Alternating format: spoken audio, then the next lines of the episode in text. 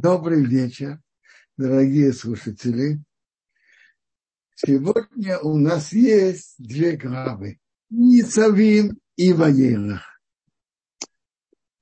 Э, пока я вам скажу интересное правило, которое хорошо знать. Ведь вы же обратили внимание, что иногда Ницавим и Ваерах вместе – а иногда они отдельно. Ну, когда они вместе, а когда отдельно. Это зависит от одного и только от одного. В какой день выпадает Роша Шана? Если Роша Шана выпадает Роша Шана может выпадать только в четыре дня недели. В три оставшие, остальные он, Роша Шана не может выпадать по тому календарю, который мудрецы э, составили, по которому мы живем. Это может выпадать только Бейс Гиму Хей Зайн. Понедельник, вторник, четверг или суббота. Повторяю, понедельник, вторник, четверг или суббота. Так если Роша Шана выпадает на понедельник или вторник, тогда Ницавим и Ваилах отдельны. В Рош... субботу перед Роша Шана читают Ницавим. Это вообще правило. Всегда субботу перед Рошана читают Ницави. Но если Рошашана выпадает по Шени или Шлиши, Бейзгиму, понедельник либо вторник, то читают только, только Ницавим, а в Аерах читают следующую неделю, между Рошашана и Йом-Кипур.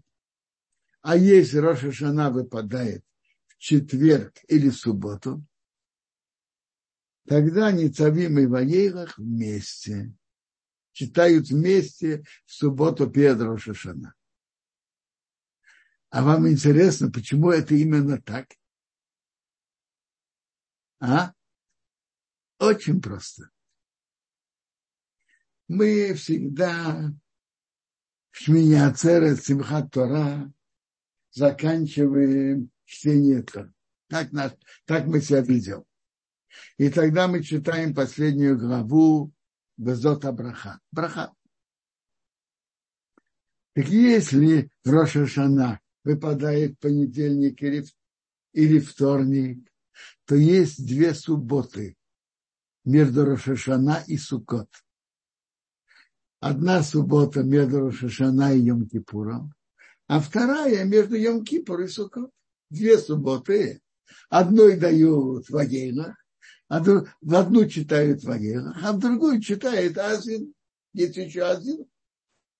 А если есть только одна суббота, то в эту субботу читает Азин. А в Ваелах, разве у нее не остается субботы, присоединяют к Ницавим. И легко высчитать, что если Роша Шана выпадает в четверг или в субботу, то есть только одна суббота. То есть весь вопрос, сколько суббот есть между Рошашона и Сукот. Если есть две субботы, в одну читают в Агелах, в другую Азин. А есть только одна суббота, то читает, в ту субботу читает Азину, а в Агелах присоединяет к Ницавим. И очень легко высчитать, что если Рошашана выпадает в четверг или субботу, то то между Рошашона и, и Сукот остается только один шаббат. Я думаю, это каждый сам понимает и высчитывает. Правильно? Или, или надо еще объяснить? Очень просто. Если Рошашана выпадает в шаббат, как, наш, как в этом году, то есть только следующий, э, то есть Рошашана, который в шаббат, и есть еще Рошишона 8 Тишрей. Все, больше нет. Если Рошашана выпадает в четверг, то тогда есть еще шаббат. То, то тогда следующий шаббат – это Йом-Кипур. И опять-таки только один шаббат между Рошашона и Сукот. То есть если Рошашана выпадает в четверг или в субботу, то между Рошашона и Сукот есть только одна суббота. Очень простая, простой расчет по арифметике. Всем ясно? Так в этом году Ницавим и Ваерах читают вместе, то есть в субботу, которая перед Рошашаном. Я только... Хорошо. Эх. Наша глава Ницавим начинается так.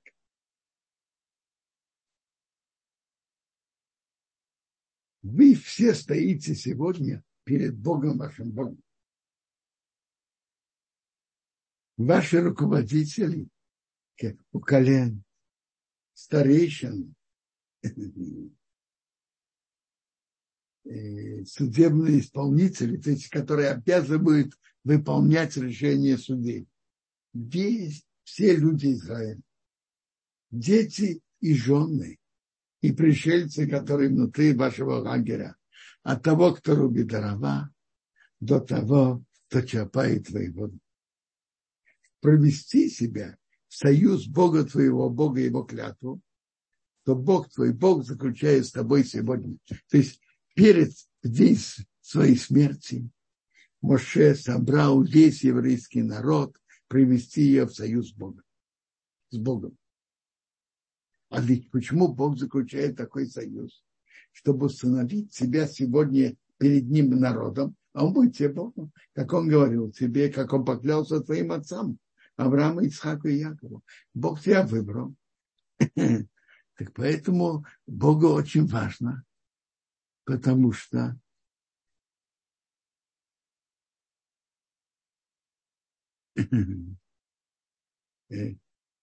Бог заключил с тобой союз.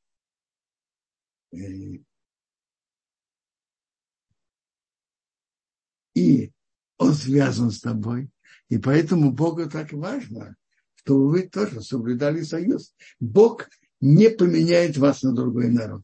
Поэтому Богу так важно, чтобы соблюдали союз с Ним. А теперь продолжение он говорит, что союз не только с, с вами, я заключаю этот союз, и это клятва, но с тем, который есть сегодня с нами, стоит сегодня перед Богом, нашим Богом, и с теми, которые нету с нами сейчас. Значит, с теми, которых нету, с будущими поколениями заключение союза с вами и, и с вашими потомками, с будущими поколениями.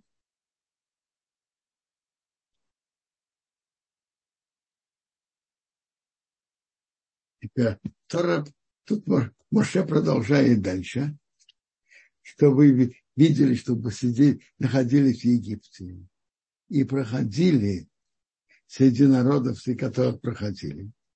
И мы видели их идолы тут между сторон, тут пока, между прочим, Маш, он, Маша издевается над их идолами. Вы видели их идолы из дерева и камня, а серебро и золото, которые с ними. Идолы серебра и золота были запрятаны больше внутри. Снаружи были из дерева и камня. Дерево и камни, которые не боялись, что их украдут, были снаружи. А серебро и золото прятали внутри. То есть эти идолы себе и себя спасти не могут. Теперь он говорит, может так, как бы не было среди вас мужчины или женщины, или семьи, или колена, то его сердце поворачивается сегодня от Бога вашего, нашего Бога, идти служить этих идолов. Видите, в то время была, была тяга к идолам, и была большая опасность и идти за идолом. И на это, и об этом говорится очень ясно. Моше говорит очень ясно. как бы не было кого-то, что то, что человек видит, влияет на него. Вы видели идолы в Египте, видели идолы там, где вы проходили. Как бы не было, что не было, человека, которое сердце тянется к этим идолам. Как бы не было среди вас корень, из которого вырастают горькие травы. И будет, когда он услышит слова этого проклятия, и он будет себя благословить, то есть э, у меня будет мир, даже что я пойду по желанию моего сердца. И тогда, чтобы прибавить сытое голодному, к, к жаждущему, тогда присоединится сытое к жаждущему. Фраза очень непонятная. Есть на это Раши и Рамбан. Раши говорит так. Э, то, что написано сытое, Раши переводит как э, кто-то, кто опьяневший. Он не думает, не знает. А жаждущий человек, который делает сознательно. Не бывает, что человек нарушает сознательно, а бывает, человек нарушает нечаянно, как, как человек в опьяневшем состоянии, он не знает. Так если человек нарушает сознательно, то то, что он нарушает нечаянно, раз он готов нарушать и нарушает, присоединяется ему нечаянные нарушения к сознанию. Это то, что Раша говорит.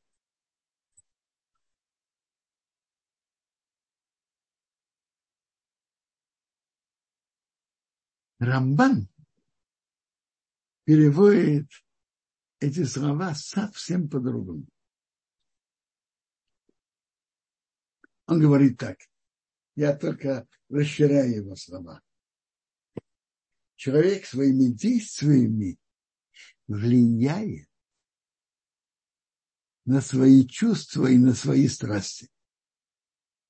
Положительную сторону и в отрицательную.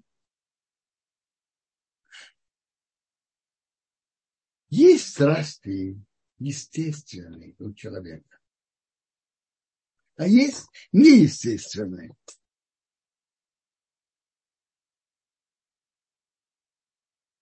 Например, страсть мужчины к женщине, естественно, так Бог создал человека. И, а, например, страсть мужчины другому мужчине, мужчине к скоту неестественно.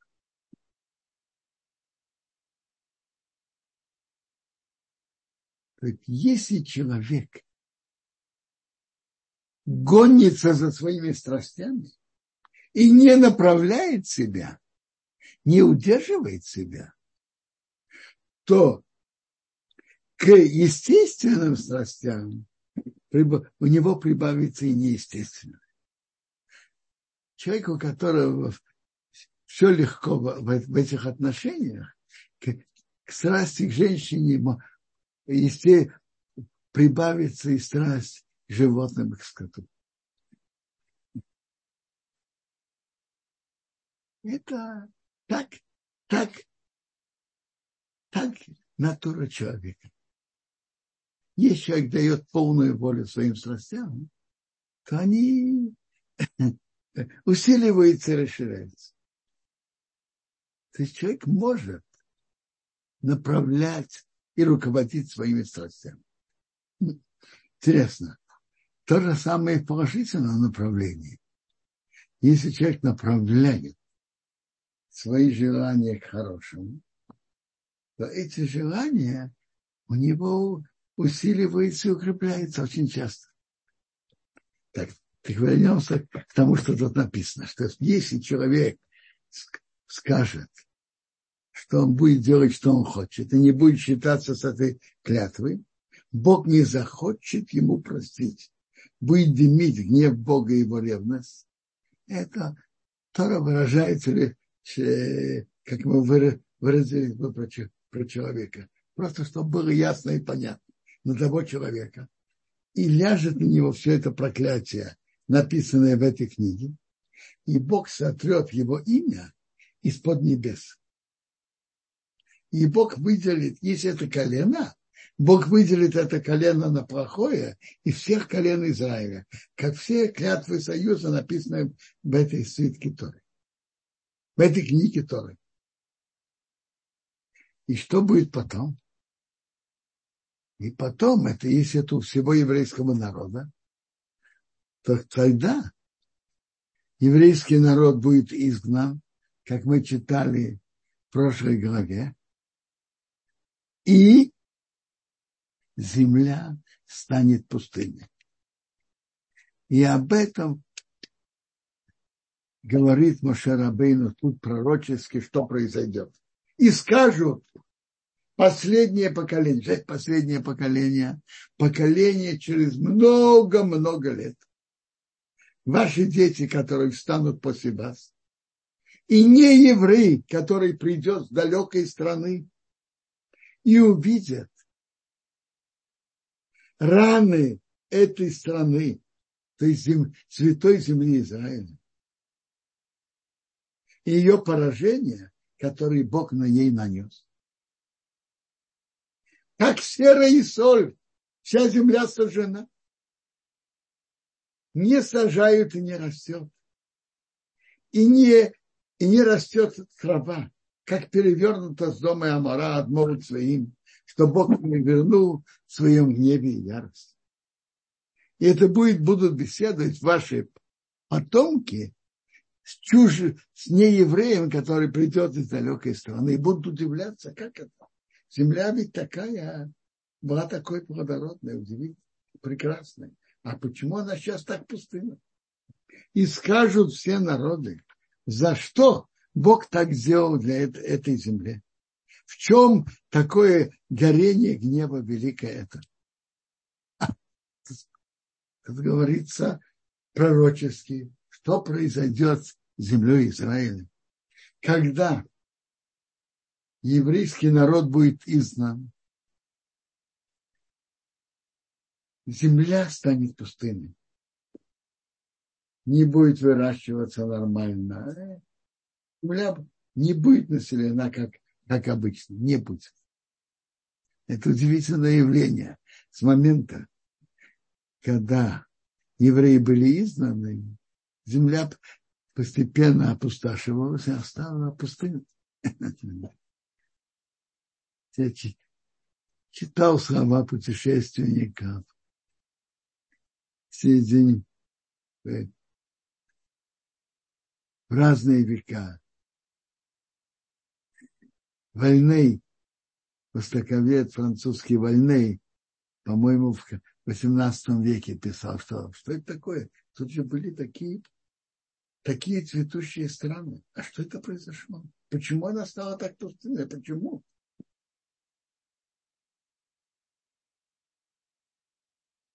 Он удивляется. И они скажут, потому что они оставили союз с Богом, Богом их отцов, который заключил с ними при выходе из Египта. Почему тут подчеркивается при выходе из Египта? При выходе из Египта, союз, который заключили, при вы, еврейский народ при выходе из Египта, они должны были особенно аккуратно соблюдать. Как благодарность Богу за за то, что он вывел их из Египта. И они пошли и служили идолам, поклонились им. Идолы, которые не знали, которые ничего не делали, хорошего не делали. Разгорелся гнев Бога на ту землю, привести на нее все это проклятие, написанное в этой книге.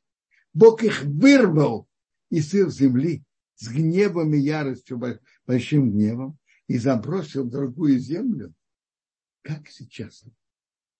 Самый простой перевод, как сейчас. Они будут беседовать. Вот как мы сейчас это видим. Я видел перевод, по-моему, Молбема. Забросил в чужую землю, в чужую страну. Как сейчас. Еврейский народ остался народом, сам по, самобытным, сам по себе. Как будто изгнание произошло сегодня. скрытое перед Богом, нашим Богом, а открытое нам и нашим детям навеки соблюдать все это там. Тут они приняли на себя клятву, каждый за себя, и, и, и гарантию за другого, чтобы все соблюдали. А. В начале главы, как мы сейчас читали, заключение союза и четкое предупреждение, что произойдет с еврейским народом и что произойдет что произойдет с еврейским народом в случае нарушения этого союза и что произойдет со страной. Страна будет опустошена. И народы будут этому удивляться. И это все удивительно выполнено. Э,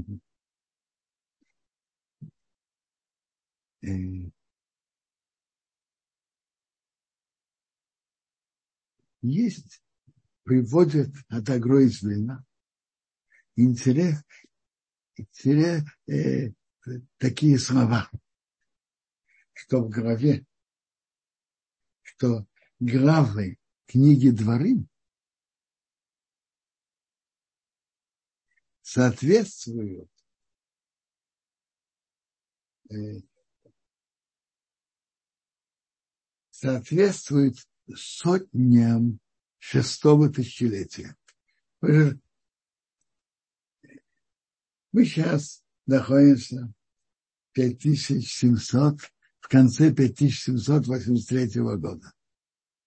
Так есть сотни шестого тысячелетия. От имени Агро приводит, что главы книги Дворим соответствуют каждый, Первая глава соответствует первой сотне шестого тысячелетия, вторая второй, третья третья и так далее. Интересно. Тяжелые предсказания и предупреждения еврейскому народу и знания об изгнании и страдании и в случае нарушения завета, в случае нарушения Торы.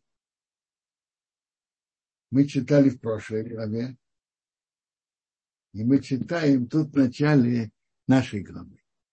Давайте посчитаем. Дворим это первая глава, Ваисхана вторая, Эйкев третья, Рей четвертая, Кисейца пятая.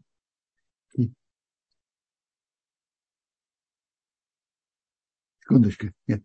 Дворим первая, Ваисхана вторая, Эйгер третья, Эй четвертая, Шейфтин пятая, Кисейца шестая, Китаво седьмая, а Ницавим восьмая. То есть Китаво, прошлая глава, она седьм, седьмая, а наша глава Ницавим восьмая.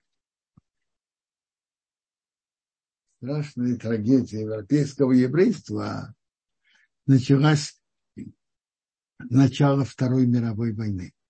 Вторая мировая война началась в Илюле 39-го, э, в Илюле по еврейскому счету 5999 год.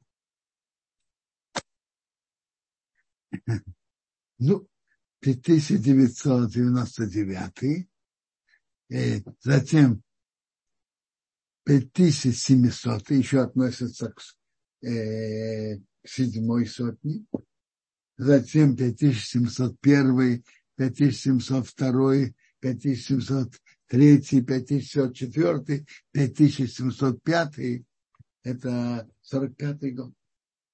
Страшная катастрофа была на, в конце седьмого столетия по еврейскому счету седьмого столетия, шестого тысячелетия и начало восьмого.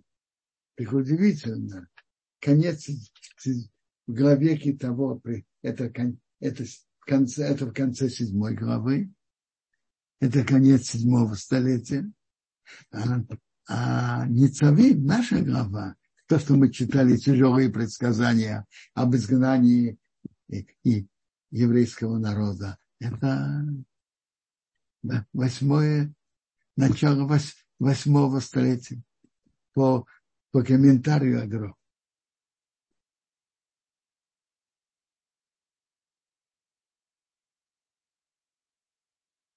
Э,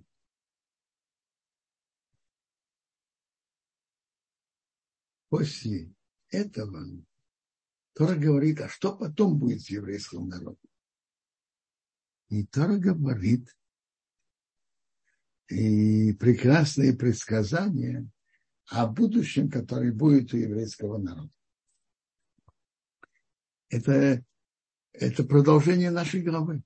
Я читаю. И будет, когда придут на тебя все эти слова, благословление и проклятие, что я дал перед тобой, и ты вернешься к своему сердцу среди всех народов, что Бог тебя забросал туда, и ты вернешься до Бога твоего Бога, будешь слушать Его голоса, как все, что я тебе беру сегодня.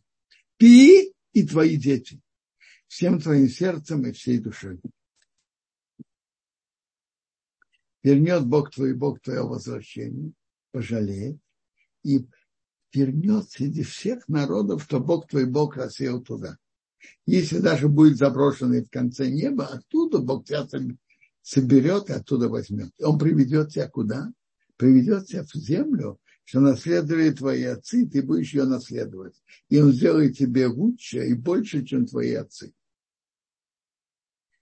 Эти прекрасные, прекрасные предсказания никогда еще по, по не выполнились, и они должны выполниться.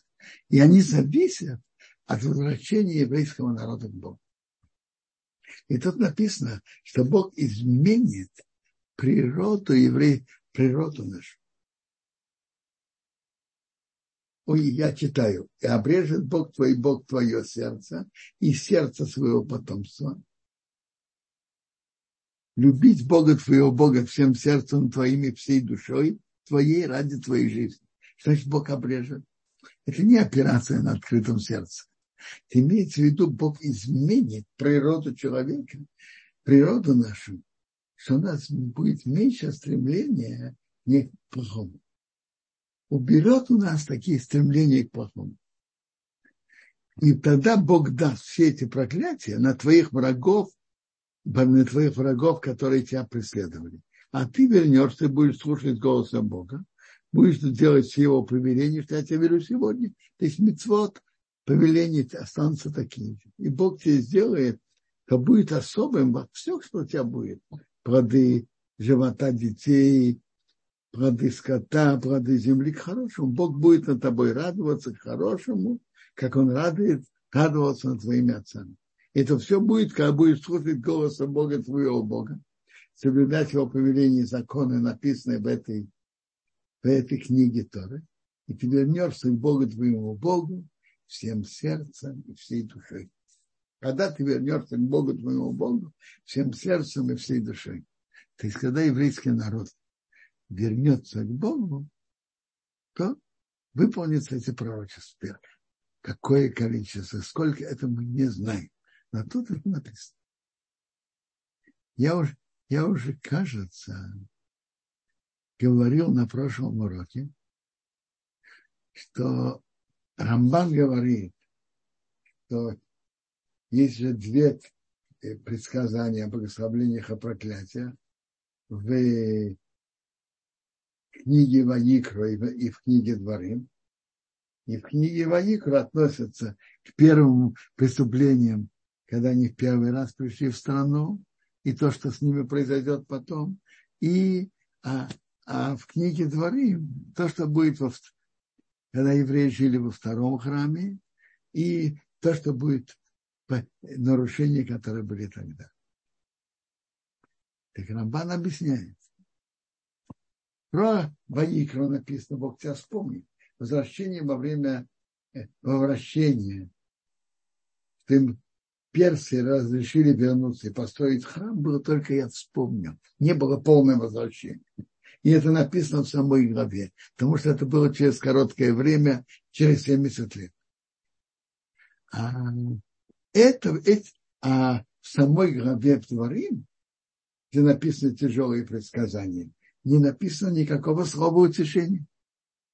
А вот через несколько глав написаны самые э, полное возвращение. И будет тебе хорошо, как, как бы Бог радовал своими отцами. То есть тоже будут великие чудеса. Но не через короткое время. И тут это показывает, и поэтому это, это не в самой главе, а через несколько глав.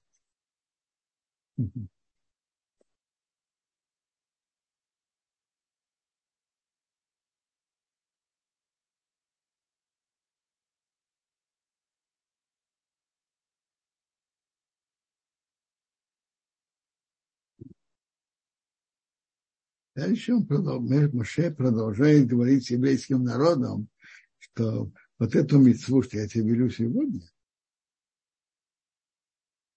они не скрыто и недалека. Выполнение Тора не что-то далекое. Она не на небесах. Надо подняться на небо и принести. И не за морем. Это тебе близко.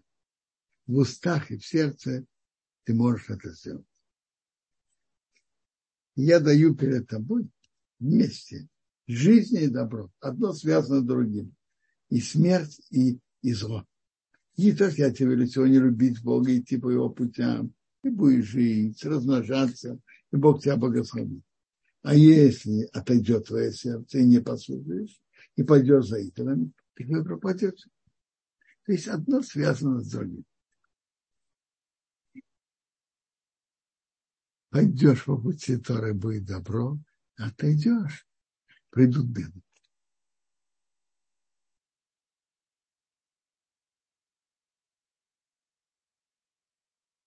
В главе Банилах, Банилах, это Моше пошел и говорил все эти слова всему еврейскому народу.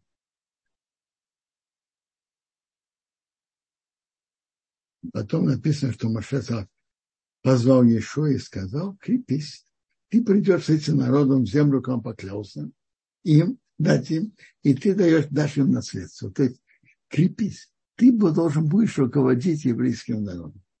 А Бог идет перед тобой, и будет с тобой, не будет держать тебя слабый, не оставить, не, оставить, не бойся, не ломать. В главе в Агинах есть две интересные заповеди.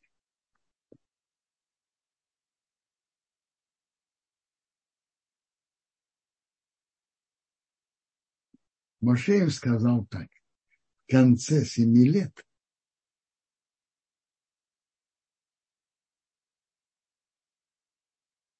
в конце года Шмита,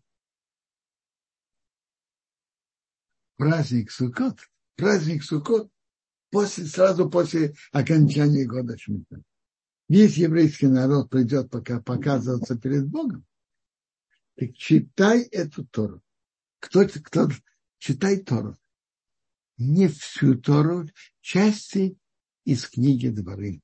Царь должен был читать перед всем народом на выходе первого дня праздника Суккот. Написано об этом подробно в Гимаре Сута. Собери весь народ, мужчины, женщины и дети, и, и Герим, чтобы они слушали и учились, и боялись Бога. То есть царь должен был читать. Раз в семь лет на выходе праздника Суккот, сразу же после окончания года Шмиты. Ну,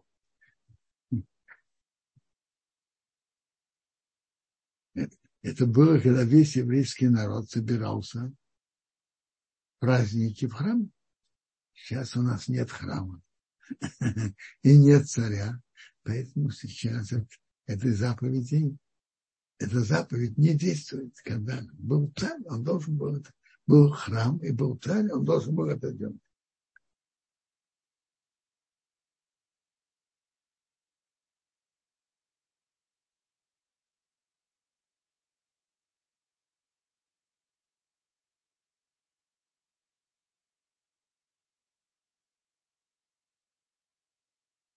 Затем дальше в голове продолжается указание, что если евреи отойдут и будут идти за идолами, так я их оставлю. И он меня оставит. Еврейский народ будет идти за идолами и оставить Бога, и нарушит союз, что я заключил с ним, и разгорится днем Бога, на него я их оставлю, скрою мое лицо и буду на съедение. И, и его встретят большие беды.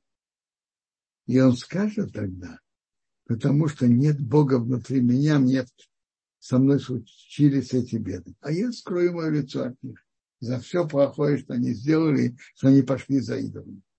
А теперь пишите вам эту песню, обучи сынов Израиля, вложи в их уста, чтобы эта песня была свидетельством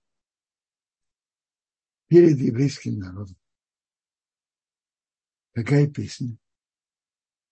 Песня о Азиму который говорит поэтически о всех эпохах истории еврейского народа. Сначала,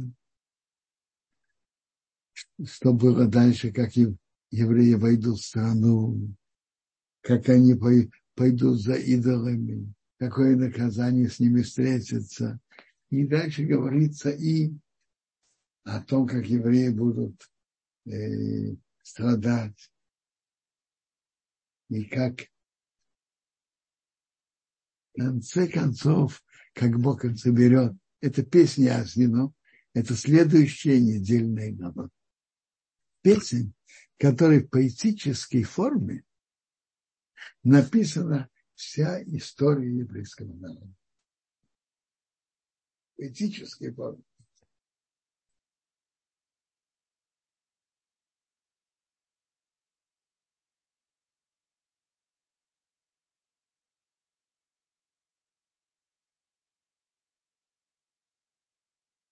И тут написано,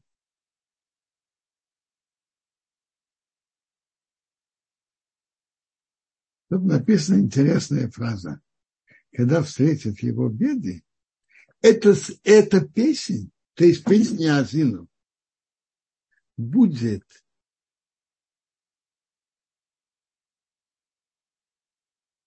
будет свидетельствовать в качестве свидетеля, что его предупред... что еврейский народ предупредили заранее. И он говорит, она не будет забыта его потомством. Тут удивительное обещание, что никогда Тора полностью не забудется от у еврейского народа. Не забудется уст его потомства. Это, это тоже удивительное предсказание.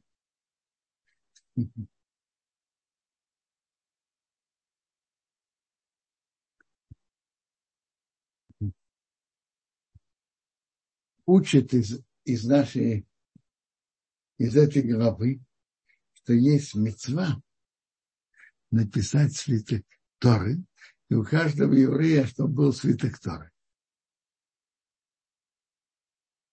И идет спор по кем, как эта мецва действует в наше время, действительно человек обязан или нет. По многим плоским есть мецва, чтобы каждый еврей, мужчина, имел у себя свиток Торы. На практике немногие выполняют эту мецву. Это действительно не просто выполнить. Написать свиток Торы – это не, не, не легко, не дешево, не просто.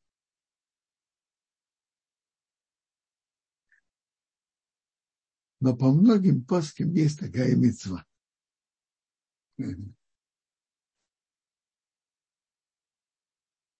Папа зацал большим богачом никогда не был. Но я помню, что он старался выполнить эту, эту заповедь. Перед выездом из Советского Союза он поехал в какие-то города, Потому что так же, как было мало евреев соблюдающих, как было мало, немного свиток, свитков Торы, но было еще меньше людей, соблюдающих. И он где-то приобрел за небольшую сумму два свитка Торы, и которые надо было еще починить, исправить. Один для него и один для меня. И мы приехали сюда с двумя свитками Торы, а может еще больше, и он постарался это починить.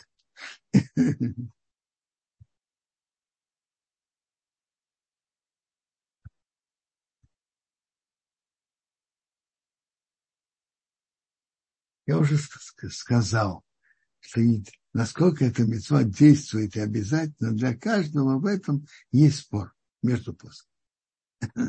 Если обязательно мецва, то каждый еврей имел свиток Торы.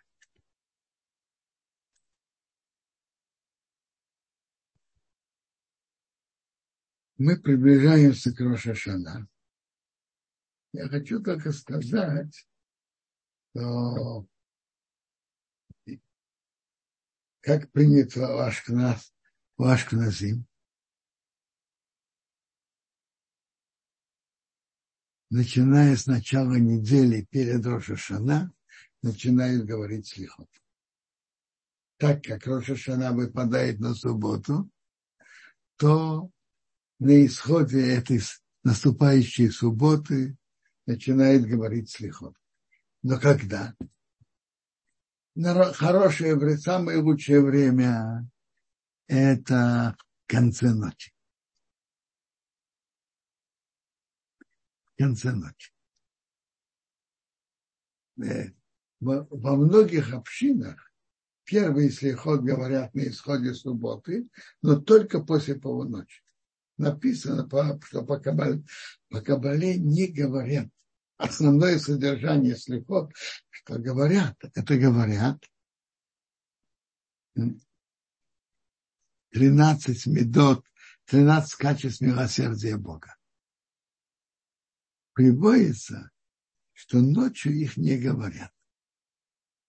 А после полуночи многие это разрешают, и поэтому принято вам принято полночь говорить первый слихот.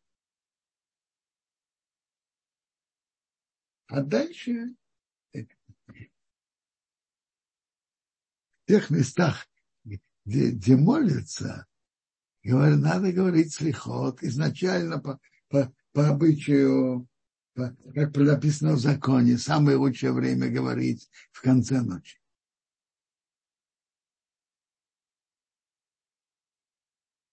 Миняним, который молится так, чтобы начать, начать молитву с восходом солнца и начать молиться 20-25 минут раньше, так они стоят, встают в эти дни раньше и читают слихот, раньше читают слихот, а затем молятся. Это обычай начать слихот в начале недели, которая в начале недели, в которой выпадает Рошашана. Рошана, Рошана выпадает в субботу. Так начинают с воскресенья. Э, это я говорю идеально, когда читать слихот. А те, которые молятся позже, допустим, они молятся в 7, так начинают слихот 6.20 или 6.30, соответственно, время, которое говорят слихот. Кто-то молится пол восьмого, начинает слихот, например, в 7. Молится в 8, начинает слихот пол восьмого и так далее.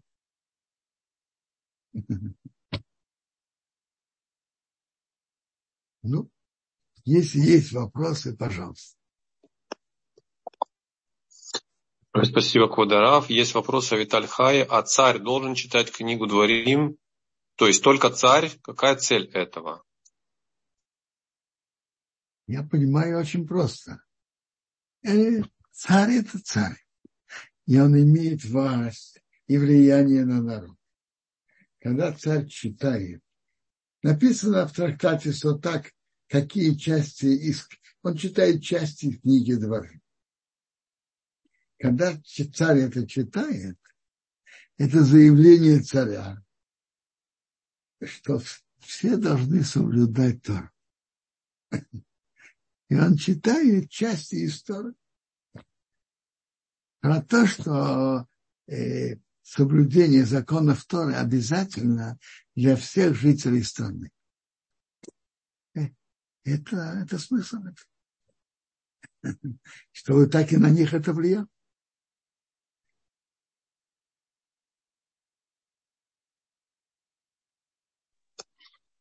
Спасибо, Квадрат. Друзья, ждем еще вопросы.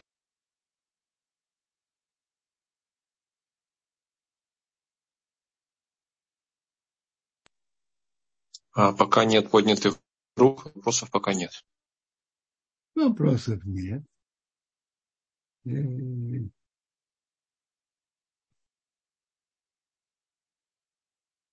я буду говорить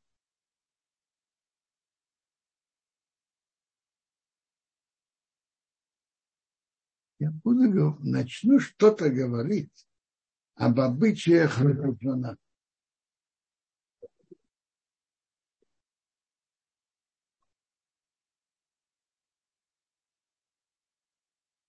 Рошашана будет, начнется в субботу через неделю, правильно?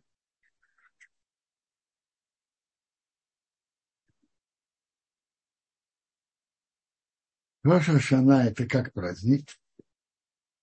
Интересно, Роша для, для всех, в том числе для жителей земли Израиля, все соблюдают Роша Шана два дня. Так написано в Шуханару, что надо, мы соблюдаем, это единственный праздник, что э, соблюдают два дня даже жители земли Израиля. И Марагов в начале трактата Бойца говорит, что эти два дня считаются как один день. И это в некоторых, в некоторых законах иначе, чем два дня праздника, которые ведут себя вне земли Израиля. Два дня праздника – это как два отдельных дня. Либо выполняют, соблюдают оба, но это как отдельные дни. Тонкости этого надо еще изучать и понимать, но это как два дня. А Роша Шана считается как один длинный день. Так написано. Теперь так. Во все дни праздника, праздник в Кидуш, мы говорим Шахаян. У женщин обычай, что они говорят шахаяну, когда зажигают свечи. Мужчины при, принято говорят шахаяну. Мы дошли до этого дня, этого праздника, когда говорят кидуш. Теперь. Попадем. Известный вопрос, который обсуждается. первую ночь Рошашана говорят Шахаяну, а во вторую? А? Надо говорить Шахаяну или не надо? А?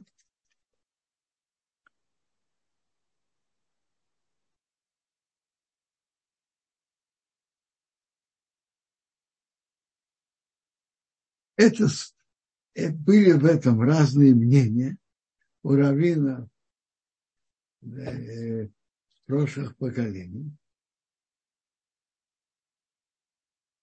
и то, что принято в законе так. Основное мнение, что даже сказали, говорят Шахиона в первую ночь, конечно, но и во вторую ночь тоже говорят Шахиона. Но есть мнения, которые считают, что не надо говорить Шахаяну. И написан в Шуханарух, чтобы человек постарался купить какой-то новый плод или новую одежду специально на вторую ночь праздника, чтобы сказать, сказать Шахаяну, э, чтобы сказать Шахаяну в Кедуше, имея в виду праздник, но имея в виду также новый плод. При, поэтому принято на вторую ночь Рошашана покупать какой-то плод, который еще до сих пор не, не ели, по новый плод, которым еще не ели до этого в этом году. И говорят Чехияну на кидуш и ложат, и ложат этот плод на стол. И говорят кидуш, имея в виду в первую очередь праздник, но на всякий случай и на этот плод. Конечно, основной шахайон он праздник, но на всякий случай приносит и новый плод тоже. А если нету нового плода, не нашли, все равно говорит Шуханару, надо говорить Шахаян. Основное мнение, что надо говорить. Но когда есть возможность, покупает новый плод. Женщина тоже, когда она э, зажигает свечи, то она ложит этот плод, и она говорит благословление на свече, и говорит Чехаяну, и видит этот плод. А есть, едят его уже трапез, когда делают трапезу. Говорят о отцы, едят хлеб, и только после этого пробуют этот плод. Конечно, надо на него, наверное, говорить Борей Прияйц. Тоже перед тем, как едят. Но Шахаяну уже сказали, говоря Шахаяну на в Кидуше, имели в виду этот плод тоже. А хозяйка дома, говоря Шахаяну в Кидуше и смотря на этот плод, имела в виду Шахаяну на этот плод.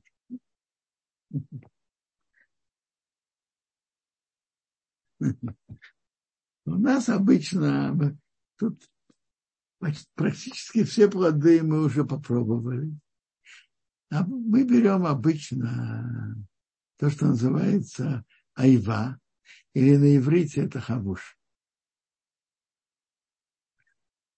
В Израиле привыкли есть айву вареную, как компот. Мне кажется, что многие привыкли есть на э, бывшем Советском Союзе сырое тоже, но в Израиле обычно едят это вареное, как компот. И мы обычно приобрели, покупаем и пользуемся именно во вторую ночь.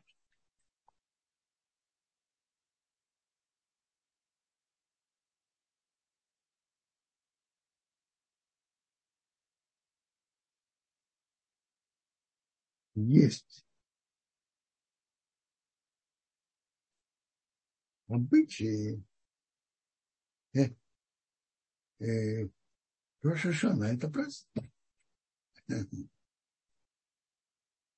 Праздник. Делает праздничную трапезу. Сладкое, жирное, вкусное.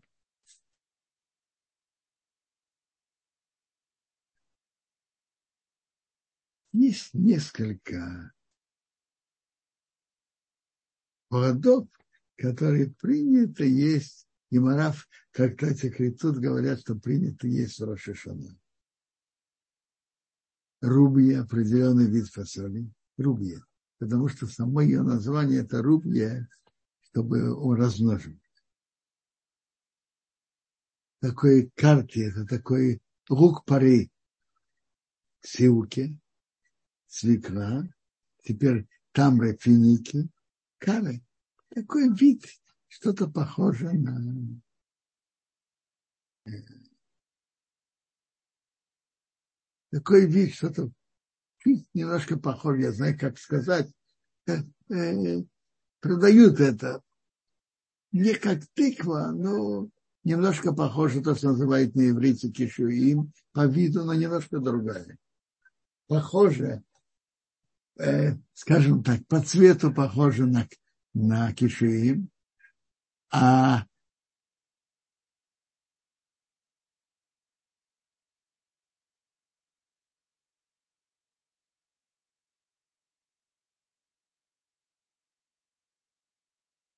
И, и по виду это немножко похоже. Я не так сказать. Кара,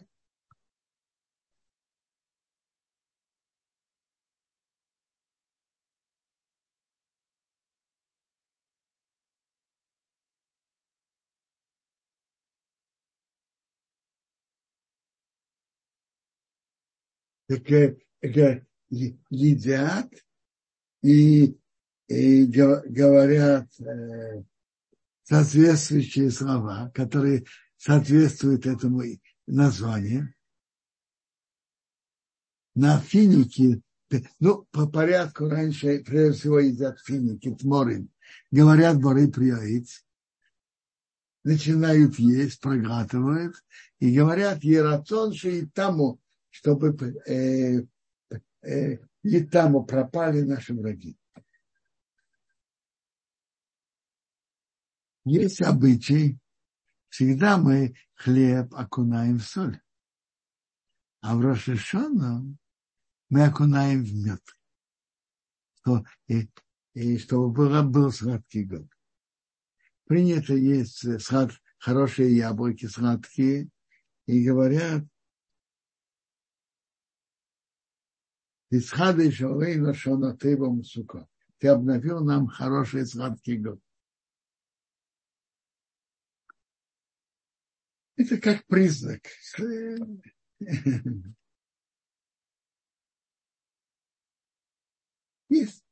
Это, это приводит Ямара и приводит Шуханарух. Интересно, эти виды когда-то, когда мы жили в Советском Союзе, у нас просто не было. А, я, о, едят гранаты, говорят, чтобы мы ели, чтобы у нас было много заслуг, как э, зернышек в гранате. Мы говорим приоиц, если мы едим финик, то мы говорим приоиц на финик, едим его и говорим. И берем яблоко, окунаем в мед. Уже приоиц, мы уже сказали, на финик это был хороший год. Берем э, гранату и несколько вот этих видов овощей. Ну, есть какие-то вопросы? А, Квадраф, тут вопрос был такой, а можно ли от Мирьям а, по-ташкентски сварить варенье из айвы? Мне кажется, что в Ташкенте если мы брали айву, мы не варили варенье, так мне кажется. Сказать точно мне трудно, но кажется, мы просто ели ее сырой. Я не помню. Тут в Израиле делают из нее варенье. Но я вам скажу честно, рецепты для еды, если у мамы хорошо варила, но я в этом ничего не знаю. Ничего не могу сказать. Э, э, добрый вечер, э, Квадараф и организация. Спасибо большое за уроки. Вопрос по поводу проход в, этот, в трапезу Рошана. Мы говорим вот эти значит, благословения и тексты, а если вот нам надо съесть этот плод, на который сказали Шахихиану, так во второй день мы тоже говорим эти тексты есть, второй день. Есть два обычая. Кто-то говорит, кто-то нет. У нас дома говорили во вторую ночь тоже. Но я знаю, что есть два обычая. Так пусть, если уже говорят эти э, благословения и тексты, как быть с этим плодом? И когда его есть? Можно есть его в конце трапезы, уже без благословения, потому что оно уже сказано? Или как это сделать лучше? Нет, смотрите, Спасибо. Дважды говорить приоить не говорят.